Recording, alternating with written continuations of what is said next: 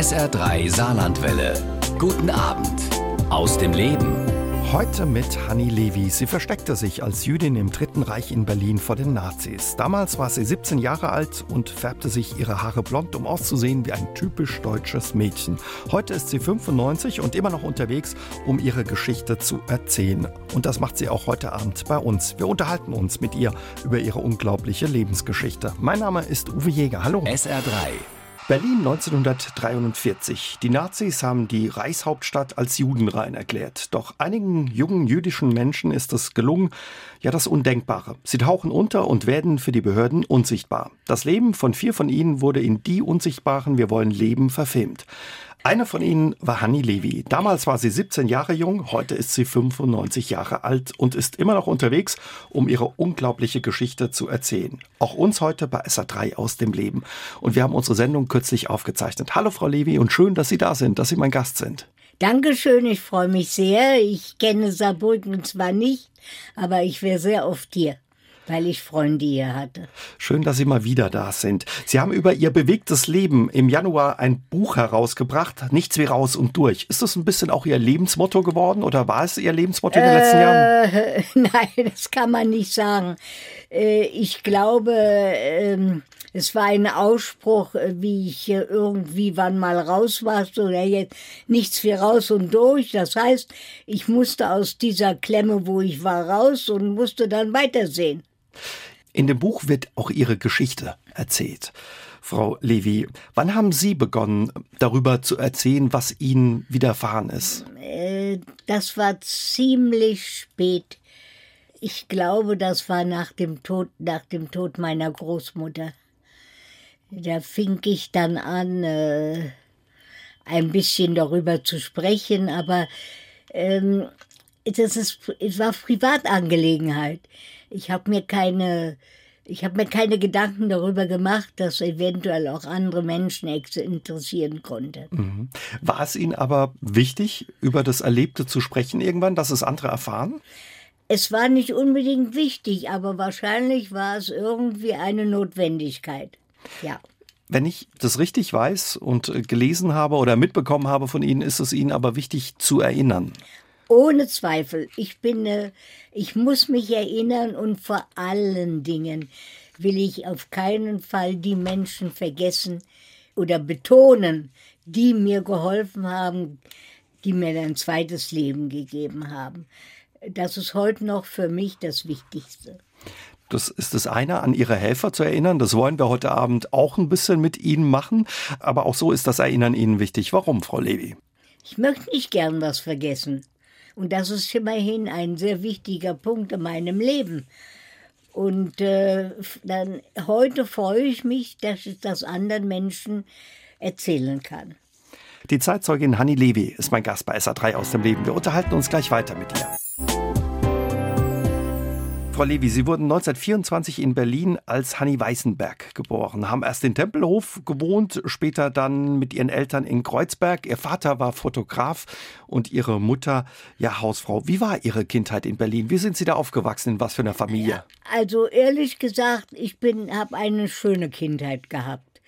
Ich bin nicht sehr viel behelligt worden. Ich habe mich auch sehr gewehrt und äh, ich hatte immer sehr gute Freunde von beiden Seiten, ob das christlich oder jüdisch war. Ich musste dann in die jüdische Schule gehen. Ich war zuerst in der Volksschule in der Gneisenauer Straße, aber dann musste ich in die jüdische Schule gehen. Und ähm, bis zum Abgang, bis ich 14 war, bin ich dort in der Schule gewesen, hatte viele Freunde. Mit der Zeit hat sich das auch gelüftet, weil viele ausgewandert sind. Trotz allem hatte ich eine gute Jugend. Wann haben Sie das erste Mal gemerkt, in meinem Leben verändert sich etwas? Schwer zu sagen. Naja, äh, spätestens als meine Eltern starben und mein, äh, meine Großmutter starb.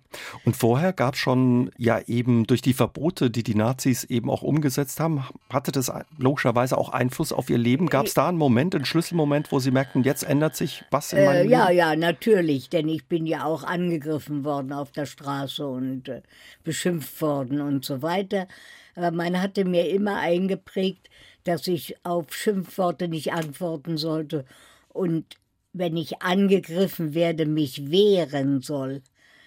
Und das habe ich auch getan. Hm. Was haben die Leute Ihnen da an den Kopf geworfen? Die Leute nicht, die Menschen eigentlich wenig, aber die Kinder. Die Kinder. Junge Leute, ja, junge Leute. Es ist schwer zu beschreiben. Wir haben in einem Art Arbeiterviertel gewohnt, in Kreuzberg, im Mittelstand. Und eigentlich waren die Leute freundlich. Auch die verschiedenen Geschäfte und so. Ich müsste lügen, wenn ich sagen sollte, man hat mich schlecht behandelt. Aber natürlich gab es immer wieder Anstöße und Beleidigungen und so weiter. Man musste das eben ertragen. Man hätte sich nicht vorgestellt, was dann noch kommt.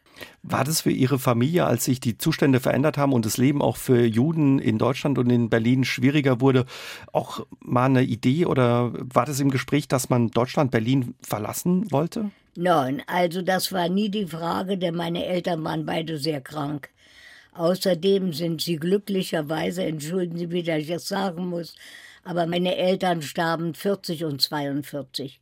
Mein Vater ist im Juli 40 gestorben und meine Mutter 42, so dass sie das alles glücklicherweise nicht mitmachen konnte, wogegen meine Großmutter mit über 80 Jahren dann deportiert worden ist nach Theresienstadt. Nach Theresienstadt.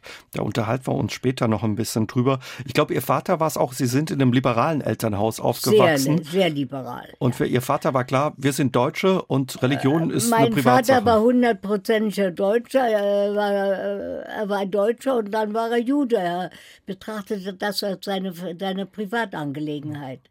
Man hätte sich auch nicht vorstellen können, in welche Richtung sich das entwickelt in Ihrer Familie. Sie haben schon gesagt, Ihr Vater wurde später dann zur Zwangsarbeit gezwungen. Sie selbst wurden auch ab 1940, wenn das richtig ist, mit, mit 16 ja, ja. zur Zwangsarbeit äh, gezwungen in einer Ich habe Spinnstofffabrik. Spinnstoff. Die existiert nicht mehr. Da wurde Kunstseide hergestellt, ja, offenbar für Fallschirme. Keine Ahnung. wie muss man sich die Arbeit vorstellen oder wie war die Arbeit für Sie da? Ja, also erstmal war ich ja noch sehr jung. Ich habe mein Leben nur Fabriken von draußen gesehen. Und dann war ich plötzlich in einem Raum, da stand dran Betreten verboten Judenabteilung. Und äh, wir waren von Vorarbeitern, die war eigentlich äh, nicht sehr unangenehm. Äh, von Vorarbeitern äh, dazu angehalten, die Maschinen ständig in äh, Bewegung zu halten. Darum gab es auch Tag- und Nachtschicht. Also eine Woche Tagschicht, eine Woche Nachtschicht, sodass das nie stillstand. Das waren Spulen, die gingen immer. Und man durfte die nicht äh, stillstehen lassen. Lange Tage, anstrengende Tage offenbar. Sicher, ja, aber wissen Sie, ich war noch ziemlich jung und äh, wir waren unter uns, wollen wir mal sagen, so dass man Freunde hatte, Bekannte, dann ging man auch mal ein bisschen aufs Klo und hat sich dort äh, unterhalten es war nicht zu schwer. Es gab wahrscheinlich schwerere Unternehmen wie meins. Sie waren Teenagerin damals, Sie haben es gesagt, jung und hatten wahrscheinlich auch einfach andere Ideen, andere Träume. Ich hatte, ich sag, Träumen ist eine andere Sache. Ich habe alles hingenommen. Und Tanni Levi hat es gesagt, sie hat früh ihre Eltern verloren, war danach auf sich allein gestellt. Wir unterhalten uns gleich mit ihr darüber bei SA3 aus dem Leben. Frau Levi, Sie haben uns schon gesagt, Sie haben Ihre Eltern früh verloren. Ihr Vater Felix, der hatte unter Asthma gelitten, war zur Zwangsarbeit gezwungen worden in der Landwirtschaft und wurde dadurch sehr krank und ist sehr früh gestorben. Ja, ja. Ihre Mutter war herzkrank. Es gab keine Medikamente für sie und aufgrund dessen ist sie auch keine wirkliche ärztliche Behandlung mehr. Wir durften nicht mehr behandelt werden. Wie war das für Sie zu sehen, dass Ihre Mutter schwer krank ist und keine Hilfe bekommt? Ja, ich ich war hilflos. Ich habe mir nur beistehen können, indem ich da war. Also es war für sie sehr schwer, wenn ich Nachtschicht hatte. Denn äh, mit der Zeit flogen, kamen sehr viele Bombenangriffe und die Transportmittel setzten aus, sodass ich manchmal spät in der Nacht erst nach Hause kam und zum großen Teil laufen musste. Und da ich sehr weit entfernt vom Kreuzberg leb, äh, arbeitete, war das öfter sehr schwer und meine Mutter hat darunter sehr gelitten, natürlich aus Angst. Aus Angst eben auch um sie. Sie haben es gesagt, die Eltern sind gestorben. Ihre, sie haben da mit ihrer Großmutter gelebt. Nein, ich habe nicht mit meiner Großmutter gelebt. Sie hat alleine gelebt und ich habe weiter gelebt, wo meine Eltern seinerzeit gelebt haben. Und dann bin ich zu Freunden gekommen, weil ich da nicht mehr bleiben konnte, wo ich war. Und dann ist meine Großmutter gestorben. Und ehrlich gesagt, das war schlimmer als der Tod meiner Eltern. Denn ich wusste, sie wurde in ein Lager gebracht. Und das war für mich äh, schrecklich und äh, ich kann das immer noch nicht verkraften. Sie haben sie damals auch besucht noch? Also ja, sie wurde ich bin zwei Tage, drei Tage hinterher gefahren. Das war, die waren dann im, an der großen Hamburger Straße waren sie da in einem Sammellager, wie man so sagte. Und ich bin dann gleich nachgefahren, aber auch den nächsten Tag, aber den übernächsten Tag war sie nicht mehr da. Für Sie hieß es dann fortan, dass Sie alleine waren, vollweise. Vollständig, völlig, ja, völlig alleine. Bis es auch so weit kam, dass ich selbst fort musste. Ich hatte eine Verletzung am Finger man hat das äh, operiert und äh, nicht so, dass ich das behalten operiert, aber den Tag, an dem ich nach Hause kam vom Arzt, das war mein Glück, hat man das die Juden in meinem Haus abgeholt. Das war ein Haus, wo man die Juden untergebracht ja, hatte in Schöneberg, wenn das richtig ist? Das habe ich auch nicht gewusst. Dass Sie ich in einem da Haus gewohnt, leben für Juden. bei Freunden, mhm. aber ich habe nicht gewusst, dass das ein sogenanntes Judenhaus war wollen wir sagen, ich habe mich darum auch nicht gekümmert. Ja? Und dann bin ich nach Hause gekommen und habe essen wollen. Und dann hat es an der Tür geklopft und instinktiv habe ich den Riegel vorgeschoben, habe ich nicht aufgemacht. Und dann habe ich gewartet, bis es etwas ruhiger wurde und bin aus der Wohnung raus. Das war mir klar, ich konnte da nicht mehr fünf Minuten länger bleiben und bin oben im Haus unter dem Dach, also dem Dachboden sozusagen, längere Zeit geblieben, bis es dunkel wurde. Es war im Februar, genau gesagt am 3. Es wurde schnell dunkel. Und dann habe ich aus, mich aus dem Haus geschlichen und bin zu Freunden gefahren.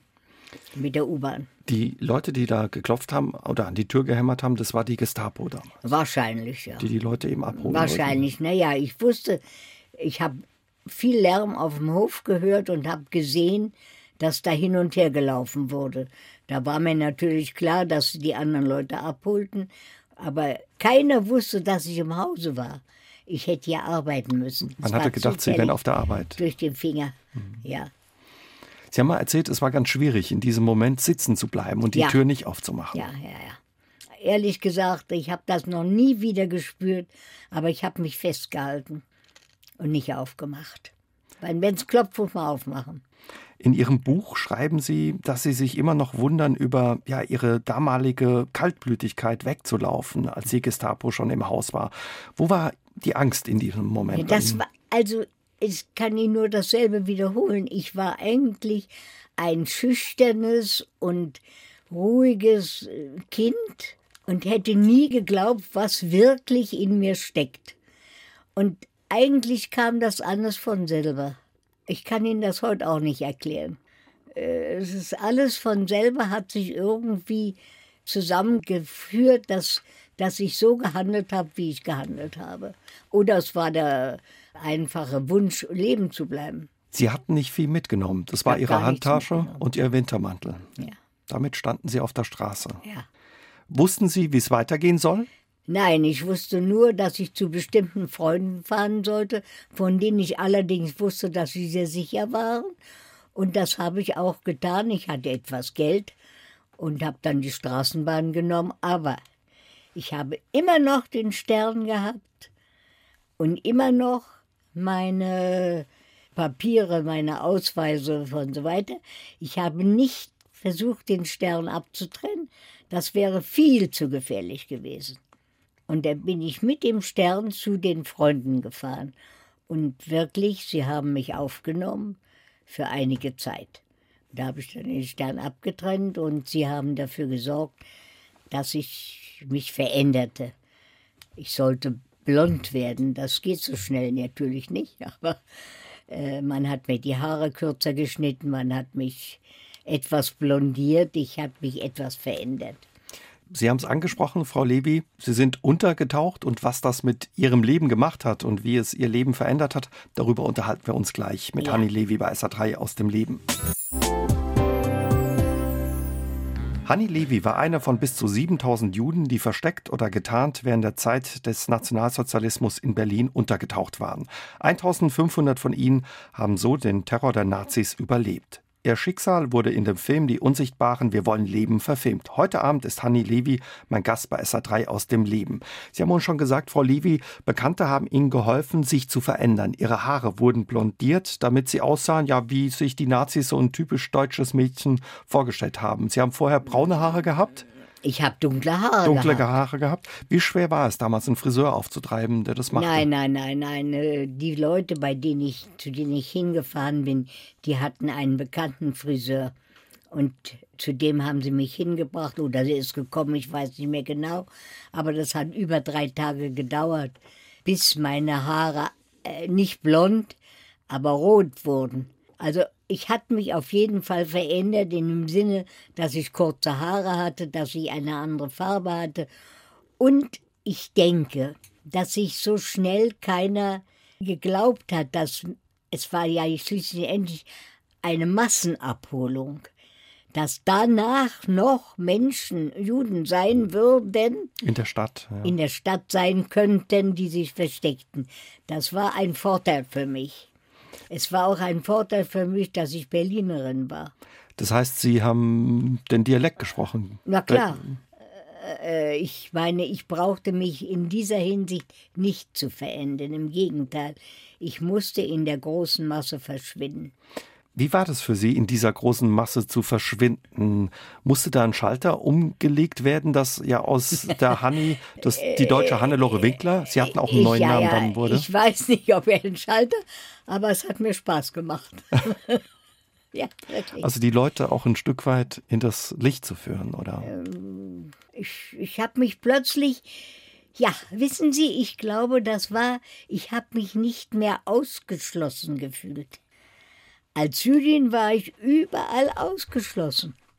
Plötzlich war ich wieder drin und konnte mich benehmen wie jeder andere Mensch.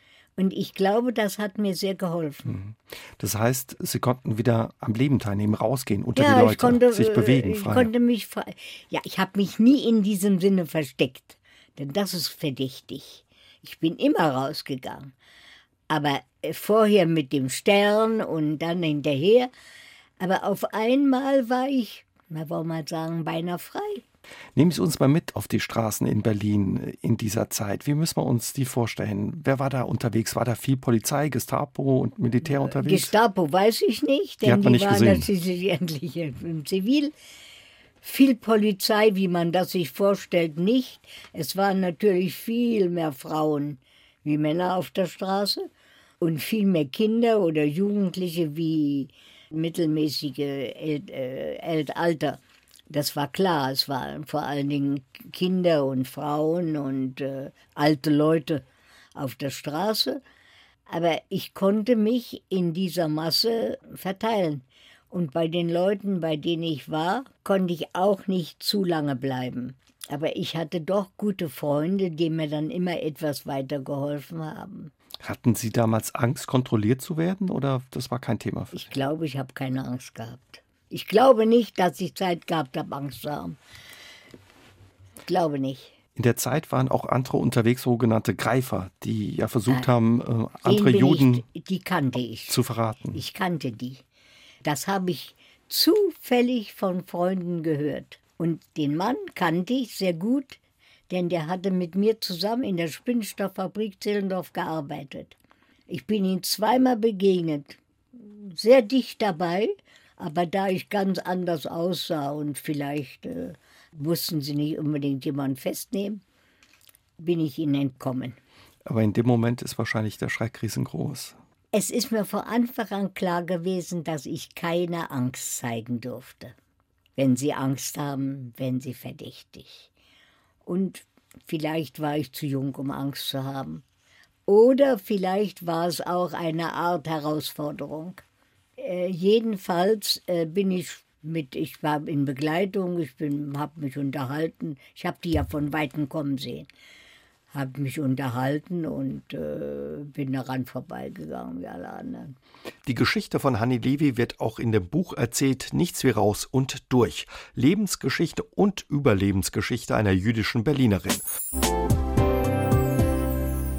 Es war eine Entscheidung von Sekunden, als sich Hanni Levi 1943 entschied, in Berlin unterzutauchen und sich vor den Nazis zu verstecken. Das Einzige, was sie mitnehmen konnte, als die Gestapo an die Tür hämmerte, war ihre Handtasche und der Wintermantel. Ihr Schicksal wurde in dem Film Die Unsichtbaren Wir wollen leben verfilmt. Heute Abend ist sie mein Gast bei SA3 aus dem Leben. Frau Levi, wie sah Ihr Alltag damals aus? Wie müssen wir uns den vorstellen? Was haben Sie gemacht tagsüber? Naja, also machen konnte ich nicht viel. Zu essen gab es auch nicht viel, besonders für mich. Ich habe mich sehr oft von so Salaten und so weiter ernährt, denn die Leute, die mich auf, äh, aufgenommen hatten, hatten nicht auch nicht immer äh, genug, um mich, mich zu ernähren.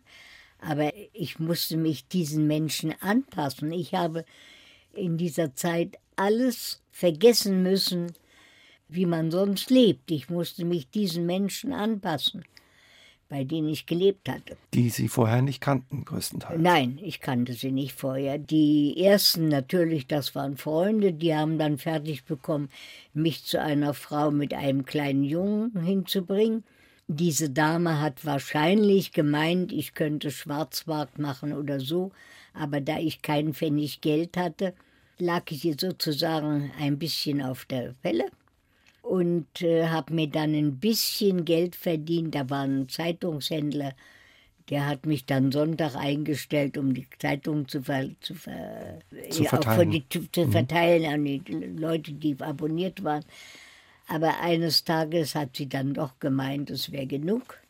Und dann äh, bin ich durch jemand anders, der auch versteckt gelebt hat, zu einer anderen Familie gekommen, die sehr, sehr gegen Hitler war. Also sie haben, sie war nicht in der Öffentlichkeit bekannt, aber sie haben durch das, was sie getan haben, viel mir viel geholfen. Sie haben mich aufgenommen und äh, haben mich ernährt. Was war die Motivation der Leute, die Ihnen geholfen haben und die Sie versteckt Menschlichkeit, Herz. Oder vielleicht habe ich gedacht, das ist, das ist normal. Ich weiß es nicht mehr. Aber es waren herrliche Menschen, nur bis eines Tages der Hausherr Inzwischen hatte ich auch dann dadurch, dass ich blond wurde, immer blonder wurde und wie gesagt Berlinerin war und mich frei bewegen konnte, hatte ich auch andere Leute kennengelernt. Und eines Tages sagte dieser Herr, äh, der Hausherr, dass er selbst auch fort möchte, da er nicht eingezogen werden. Das war damals, das nannte sich ich weiß nicht mehr, jedenfalls wurden Leute auch eingezogen, die nicht zur Front, aber die über 50 waren. Ja, und der war weit über 50. Um quasi so die Front zu Hause zu schützen. Ja, ja, und die wollte, der wollte natürlich das nicht machen und so, dass er auch verschwinden wollte. Und da ich inzwischen Bekannte gefunden habe, die mich dann aufgenommen haben und bei denen ich dann geblieben bin, bis ich nach Paris gegangen bin. Das war die Familie mit, mit dem Kino. Da wollen wir uns gleich noch ein bisschen ausführlicher drüber unterhalten. Aber war das auch immer eine große Unsicherheit, wenn man nicht genau wusste, wie lange man irgendwo bleiben kann? Na, natürlich. Aber ich glaube, ich habe daran nicht gedacht. Ich, ich kann Ihnen das heute nicht sagen. Und ich möchte auch nicht, dass das den Eindruck macht, dass es mir großartig ging und mir gar nichts passieren konnte. So war das nicht. Aber ich war sehr jung und ich habe von Tag zu Tag gelebt. Ich hatte keine Verantwortung mehr für keinen Menschen außer für mich, so dass ich handeln konnte, wie ich wollte. Und vielleicht hat mir das eine gewisse Sicherheit gegeben. Sie haben, glaube ich, mal gesagt, Sie hatten nichts mehr zu verlieren. Nein, ich habe nichts zu verlieren gehabt. Aber es war mir als erster Stelle immer bewusst, dass ich diesen Menschen, die selbst ihr Leben für mich hingaben. Denn sie, wenn, wenn mir irgendwas passiert wäre, wären sie auch mitgenommen worden. Das war für mich die Hauptaufgabe, dass diese Menschen beschützt blieben, dass ich nicht der Anstoß war zu irgendwelchen Unannehmlichkeiten. Entwickelte sich da wahrscheinlich auch eine persönliche Beziehung? Dann, Unbedingt. Wir, so waren sehr, wir waren sehr verbunden, ja. Ich weiß nicht, ob die Geschichte stimmt, Frau Levy, aber sie klingt unglaublich. Sie haben bei einer Familie, bei der Sie gelebt haben, gegenüber der SA gelebt. Und wenn bei Ihnen irgendwie das auch. War. Ja? Ja, ja. Wir haben ja Neuenlaufstraße gewohnt. Ich weiß ja, wie das ein Begriff ist. Wir haben auf der linken Seite gewohnt und schräg gegenüber auf der rechten Seite hatte die SA ihr Hauptquartier. Und äh, wir waren sehr gut beschützt. Ja, wer hätte geglaubt, dass ich, äh, dass, dass da jemand sitzt, der nicht normal war? Und die Leute, bei denen ich, die Menschen, bei denen ich war, die hatten nur Herz. Und haben mir gesagt, ich habe ihnen immer gesagt, es passiert uns nichts. Die haben daran geglaubt, wie ans Vater unser und ich auch. und es ist uns wirklich nichts passiert. Und es kamen die Bombennächte, in denen wir tagelang im Bunker gesessen haben unten am Neuendorfplatz in der U-Bahn, im dritten Stock unter. Dann sind wir morgens, mittags gegangen und sind nächsten Morgen wieder rausgekommen. Konnten Sie so einfach in ja, den Luftschutzkeller? Es war kein Luftschutzkeller, es war ja öffentlich. Es war öffentlich. War öffentlich. Konnten Sie da einfach also rein? Gab es keine Eben, Kontrolle? die Menschen, die mich beherbergt haben, konnten nicht in ihre eigenen Luftschutzkeller gehen. Das war ein Opfer für mich dass sie mit mir in öffentliche Luftschutzkeller ging. Vielleicht war es gut, aber das war ein Opfer. Sie haben es gesagt, das stimmt. Sie haben sie da gegenüber der SA gewohnt, waren quasi gut beschützt und haben sich den Schutz manchmal auch eingefordert, wenn das stimmt. Wenn Scheiben eingeworfen wurden, sind sie rüber und haben Klar, gesagt, Mensch, bei uns sind die Scheiben eingeworfen, kümmert euch. Heil Hitler, ich war sehr blond geworden und sehr frech. Heil Hitler, mir sind die Scheiben rausgeflogen. Ja, wir kommen. Nein, nein, nein, nein, geben Sie mir die das, dann gaben sie mir so eine Art Pappe oder was das war. Ich mache das alleine. Dankeschön. Wahnsinn. Ja, aber anders hätte ich nicht überleben können. Es gibt nicht mehr viele Zeitzeugen, die den Nationalsozialismus erlebt und die Verbrechen der Nazis überlebt haben. Hanni Levi ist eine der wenigen, die noch leben. Auch mit 95 Jahren ist sie noch unterwegs und spricht über ihre Erlebnisse und ihre Geschichte. Auch heute Abend bei uns bei SA3 aus dem Leben. Sie gingen in der Zeit, in der Sie untergetaucht waren, gerne ins Kino, Frau Levi. Klar. Warum nicht? Die Leute, bei denen ich lebte, die wollten gerne ins Kino gehen, da ging ich mit. Denn ich habe bei diesen Menschen gelebt wie jeder andere Berliner. Ich musste vergessen, dass ich in einer Sonderstellung war. Warum sollte ich da nicht ins Kino gehen? Klar. Oder ins Theater oder sonst was mitmachen. Was haben Sie damals gesehen? Erinnern Sie sich noch an irgendwas? Nee. Zu lange her. Nee, also ehrlich gesagt, es gab einige Filme, unter anderem, da erinnere ich mich sehr gut, ein Film, der hieß Großstadtmelodie. Ich weiß auch noch, wer da mitspielte. Warum? Weil das genau der Abend war, an dem ich meine Unterkunft wechseln musste. So war die Großstadtmelodie, habe ich mit Haut und Haaren in Berlin direkt erlebt. Wie war dieser Abend, als äh, Sie die Unterkunft wechseln naja, mussten? War das es war sehr schwierig, denn wir sind mitten in den Fliegeralarm gekommen und äh, mussten lange ausharren, bis das wieder aufhörte. Wir waren dann in den Fliegeralarm gekommen und mussten dann längere Zeit im Bunker bleiben. In das Kino, das Sie besucht haben, haben Sie regelmäßig besucht? Und ja, es gab ja mehrere Kinos offen. Aber mit, mit einem, also das Sie regelmäßiger besucht haben, wurden Sie mit der Familie bekannt oder der Sohn sprach Sie an? Ja, ja, das, das, das daher, ja. Die Familie Kolzer war das. Ja. Und bei denen konnten Sie später dann unterkommen? Da bin ich geblieben, ich, bis ich hierher gekommen bin, bis ich nach Paris gegangen bin. Erzählen bin Sie, heute noch in Verbindung mit den Enkelkind, Enkelkindern. erzählen Sie, wie war das? Das wurde, Sie wurden dann richtig Familienmitglied. Also Sie mussten von heute auf morgen das Quartier wechseln und haben dann eben aus Verzweiflung die Dame gefragt, ob sie bei Ihnen unterkommen kann. Ja, das war der einzige Weg, äh, den ich gehen konnte. Die, ich hatte, ehrlich gesagt, sie hatte ihren Sohn kennengelernt. Und dieser Sohn hatte mir erklärt, dass ihr sein Vater über 30 Jahre älter ist wie seine Mutter. Und dass seine Mutter eigentlich sehr alleine ist. Und er hat mich gebeten, aus welchem Grunde, weiß ich nicht. Wir haben uns knapp kennengelernt, hat er mich gebeten, dass ich von Zeit zu Zeit zu seiner Mutter ginge, um mich mit ihr zu unterhalten, damit sie jemanden hat, mit dem sie über ihn sprechen mhm. konnte. Er wurde eingezogen an die Front. Er ist eingezogen. Wir haben uns kennengelernt, äh, oder wollen wir sagen, er hat mich kennengelernt drei Tage lang und nach drei Tagen wurde er eingezogen. Er wusste das. Und dann bin ich zu der Dame gegangen. Es war eine ganz besonders mütterliche, gutherzige Person und hat sehr darunter gelitten, dass ihr Sohn nun weg war. Und wir haben uns auf Anhieb, sie hätte meine Mutter sein können. Sie hat nachher immer gesagt, ich weiß nicht, vielleicht waren wir doch mal verwandt. Wir haben uns unglaublich nahe gewesen und eine sehr enge Beziehung. Und wie ich zu ihnen kam, hatte ihr Mann noch gelebt. Und ihr Sohn war eingezogen. Und wie dann ihr Mann gestorben ist, ich war dabei, wir haben uns beide selber gestützt. Sie hatte Stütze in meiner Jugend gefunden und ich habe Stütze in ihrer mütterlichen Art gefunden. Es war eine ganz wunderbare Beziehung. Was bedeutete es für Sie, auf einmal wieder einen Ort zu haben, wo Sie sich auch zu Hause fühlen konnten, Sicherheit hatten? Das war unglaublich.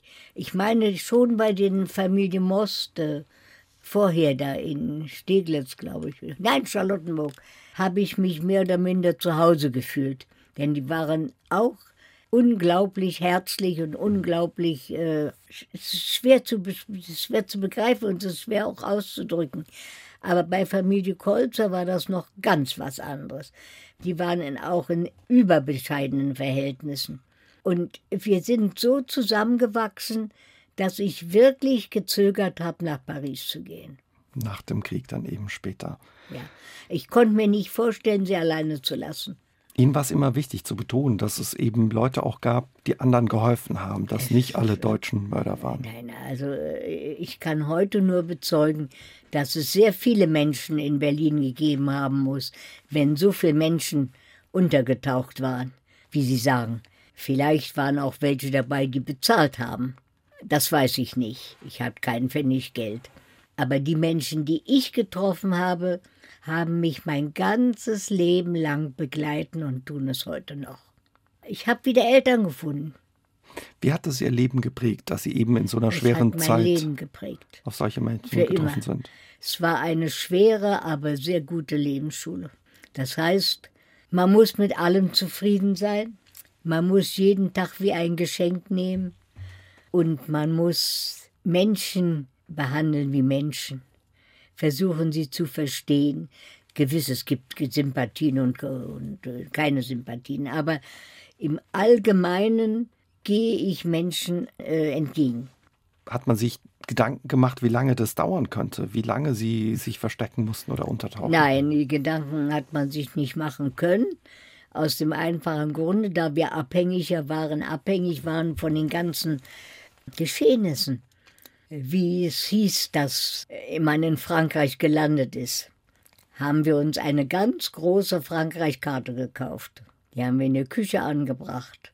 Und dann haben wir das verfolgt mit ist die und die Russen. Und haben gehofft, dass die Russen Halt machen, aber es war der Gegenteil. Die Amerikaner haben Halt gemacht vor Berlin und die Russen sind reingekommen.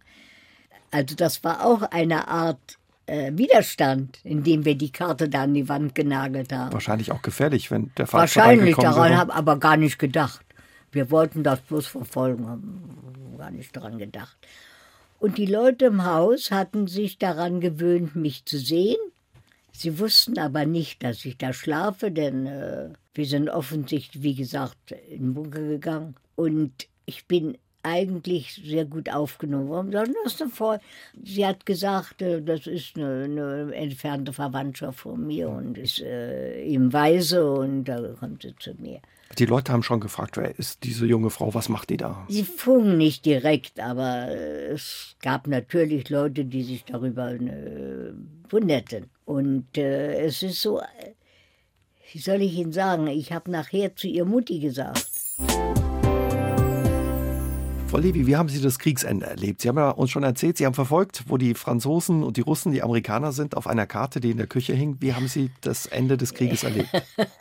Das Ende des Krieges war etwas schwierig zu erleben. Ich glaube, es war das erste Mal, die Angst bekommen habe. Aus dem einfachen Grunde, die Russen kamen als erstens ins Haus. Und die Russen hatten so einiges an den Deutschen zu rächen. Das wusste einiges, man auch. vieles, ja. Und ich war für jeden und alle Deutsche. Wegen der blonden Haare. Ich war blond, ich habe, naja, ich war wie jeder andere. Ich konnte genauso Berliner wie die anderen, auch heute noch. Ich habe den versucht zu erklären. Man hat mir erklärt, was das heißt. Jüdisch auf Russisch. Die haben mir gesagt, auf Vogel. Ja, ja, denn es waren auch viele, die haben sich äh, französische Binnen oder so weiter, Männer gemacht, um nicht. Der, der, das erste, was ins Haus kam, waren die Russen. Das war wenig freundlich. Und wir mussten alle in den Keller runter und haben da ein paar Tage sitzen müssen. Aber zuerst mal die erste Nacht haben wir da im Keller gesessen mit Mutti, und wir waren da mit dem Kreis zusammen. Und auf einmal ist ein Schuss gefallen. Warum ist ein Schuss gefallen? Da waren frühere Russen im Keller, wie man sagte, Weißrussen.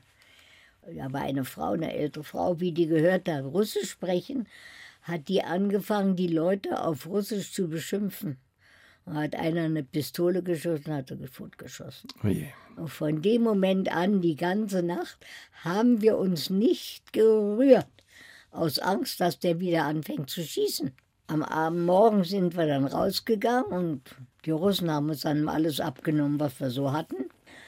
Aber wir haben dann beschlossen, nicht mehr im Haus zu bleiben, denn die Freunde, die anderen Freunde, die Moss hatten schon in einer Gegend gewohnt, außerhalb von Berlin, die ruhig war, die unter amerikanischer Aufsicht war.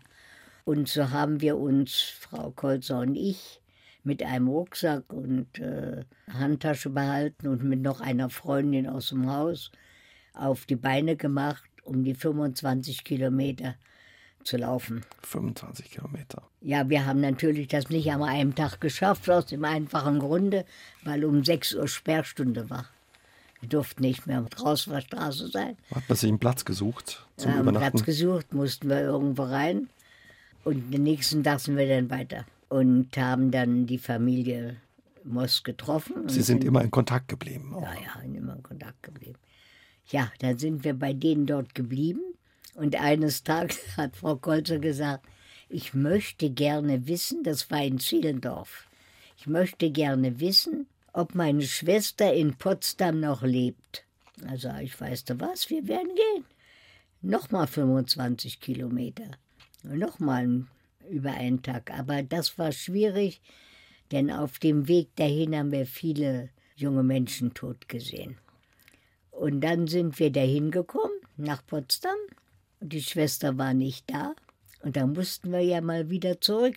Und die Kliniker Brücke, ich weiß nicht, ob Sie sie kennen, Mhm, kann ich. die hat damals im Wasser gelegen. Also war nicht so einfach darüber zu kommen. ich habe gedacht, wir kommen gar nicht darüber. Aber da, die hat so gelegen, man konnte sie ihn erreichen. Da sind wir über die Brücke geklettert und wieder nach Hause gelaufen. Es war natürlich nicht mehr viel in meine, unserer Wohnung, was nicht mitgenommen worden war, aber okay, wir waren wieder zu Hause. Haben Sie sich dann wieder als Jüdin zu erkennen gegeben? Die Haare wieder gefärbt oder blieben Nein, Sie das Haare deutsche ich mir Mädchen? erst gefärbt, wie ich hier geheiratet habe. Aber als Jüdin erkennen zu geben, war vorläufig gar keine Rede davon, denn es gab keine Stellen, wo man das tun konnte. Ich meine, wenn Sie wieder Ihre eigene Sache wiederhaben wollen, müssen Sie zum Standesamt oder irgendwo gehen. Das hat damals noch nicht funktioniert. Es hat einige Zeit gedauert. Wussten Sie, was mit den Menschen passiert war, passiert ist, die man abgeholt hatte während Nein. des Krieges? Nein, das habe ich erst viel später erfahren. Ich habe viel, viel später erfahren, was ich allem entgangen bin. Da- Wer kann sich sowas vorstellen? Wer kann sich sowas vorstellen? Ich habe noch Abschiedsbriefe von meinen Freunden, in denen drin steht, vielleicht werden wir uns wiedersehen. Kein Mensch, normaler Mensch, kann sich ausmalen, was geschehen war. Nein, Wie war das für Sie, als Sie erfahren haben, schrecklich. was man den Menschen angetan? Schrecklich, einerseits natürlich schrecklich, aber andererseits wie heute noch voller Dankbarkeit der Menschen gegenüber, denen ich begegnet bin, die sich meiner angenommen haben. Ich frage Sie nur, äh, Sie, es steht jemand vor der Tür und sagt, ich weiß nicht wohin. Sagen Sie, kommen Sie rein? Das ist unglaublich, was die Leute für Sie gemacht haben. Ja, muss man sich selbst die Frage stellen. Ja, einen wildfremden Menschen in seine Wohnung zu lassen. Nicht nur in seine Wohnung zu lassen. In sein Leben zu lassen. Zu bleiben. Gut, ich habe nie gewusst, wie lange ich bleibe. Glücklicherweise, viele andere meiner Leidensgenossen mussten von Tag zu Tag überall wechseln. Glücklicherweise konnte ich da bleiben, wo ich war. Aber erstens wussten sie das vorher nicht und zweitens, man muss sich das vorstellen. Sie nehmen jemand auf, selbst wenn sie ihn kaum kennen, sind für ihn verantwortlich, müssen sie für ihn essen. Die Bomben fielen wie Bonbons und sie müssen das alles mitmachen. Mit diesen Menschen. Können Sie sich das vorstellen? Ehrlich gesagt, nein. Ja. Das, das ist eine unglaubliche ja, Leistung und Hilfe, die Ihnen die Menschen entgegengebracht haben, uns bewundert. Darum komme ich und darum spreche ich nicht für mich.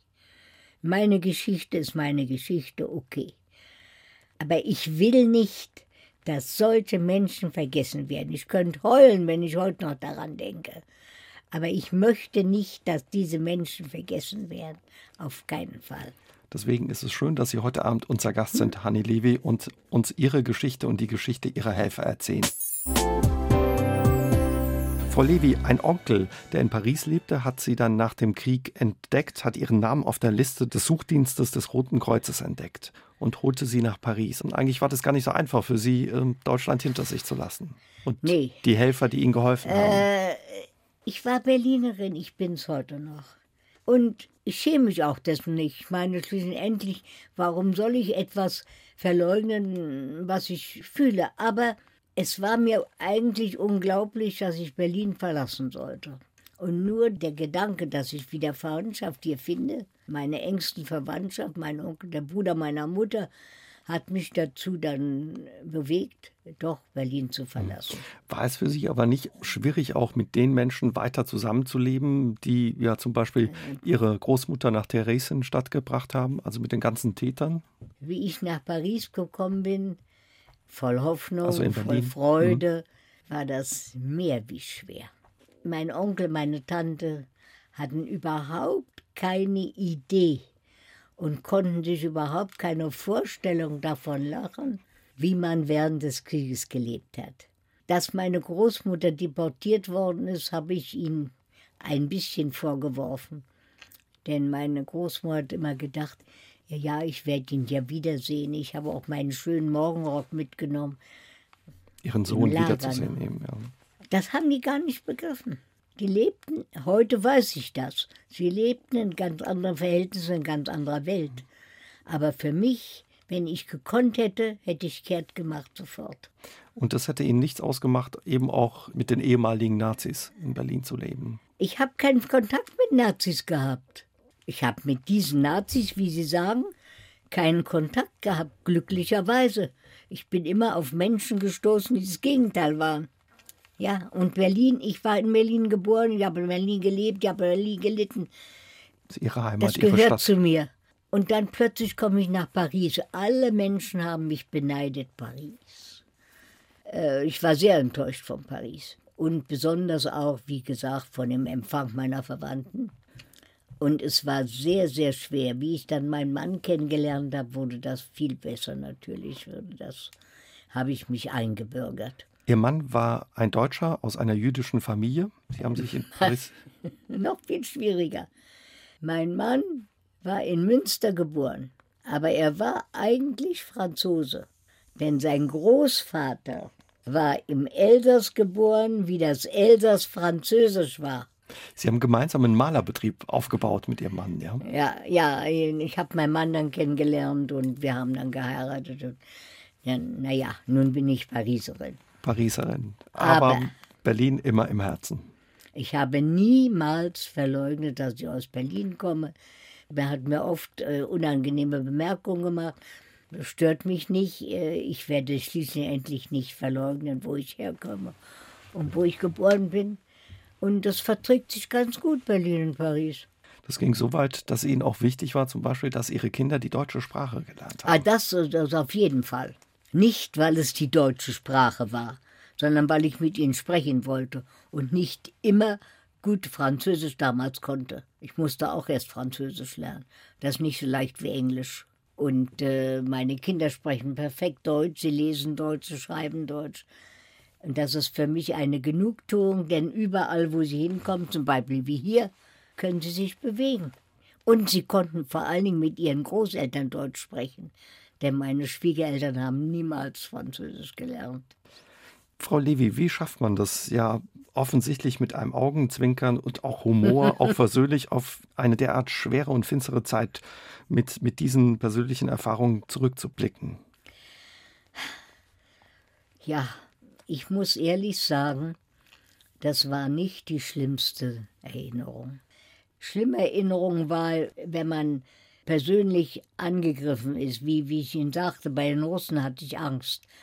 Aber sonst ich glaube beinahe, das war eine Art, ähm, ich will nicht sagen Abenteuer, aber ich habe das gelebt jeden Tag, wie jeder Tag kam und äh, ich habe da geschrieben, raus und wie durch, na, wie kommt, wird's gefressen. Vielleicht ist es auch die Berlinerin in Ihnen. Wahrscheinlich, mhm. wahrscheinlich. Aber das verhindert nicht daran, Pariserin zu sein und Französisch zu sein. Aber ich glaube nicht, dass ich Französisch denken kann. Wie blickt man aus so einem Leben heraus nach vorne? Was gibt man denen mit, für die alle das unendlich lange her ist? Was ich den Kindern mitgebe? Mhm. Dasselbe. Sie wissen das, sie kennen das. Zum Teil haben sie mit den Menschen gelebt, die mich gerettet haben, denn sie waren noch sehr klein. Wir waren öfter in Berlin, haben sie besucht, sie kennen die alle. Und äh, das Einzige, was ich ihnen mitgeben kann, ist, äh, ich wollte mal sagen, wie ich ihnen vorgelebt habe. Nachher müssen sie sehen, wie sie fertig werden. Aber ich sage ihnen immer, ihr müsst nichts lassen. Ihr müsst alles versuchen. Und was geben Sie den anderen Menschen mit, die ihre Geschichte nicht so genau kennen? Oder was wollen Sie Sie müssen Mensch bleiben, sie müssen sehen, wie andere Menschen leben und vor allen Dingen Verständnis haben, versuchen zu verstehen. Was ist Ihnen wichtig zu sagen zu dem, was wir teilweise in Europa gerade erleben, dieses Erstarken rechter Strömungen, die wir so ein bisschen übernehmen, gerade in den normalen Alltag?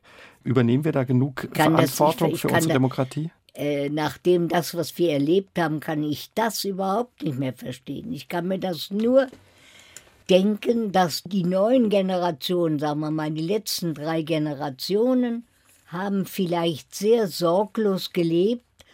Ähm, ja, das ist alles eine alte, alter Hut geworden, das ist eine alte Geschichte geworden.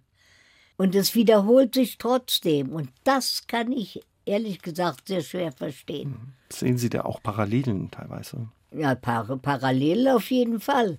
Aber ich kann es glücklicherweise denke ich doch, dass es Menschen gibt, die schon sich noch erinnern daran, was schon mal gewesen ist.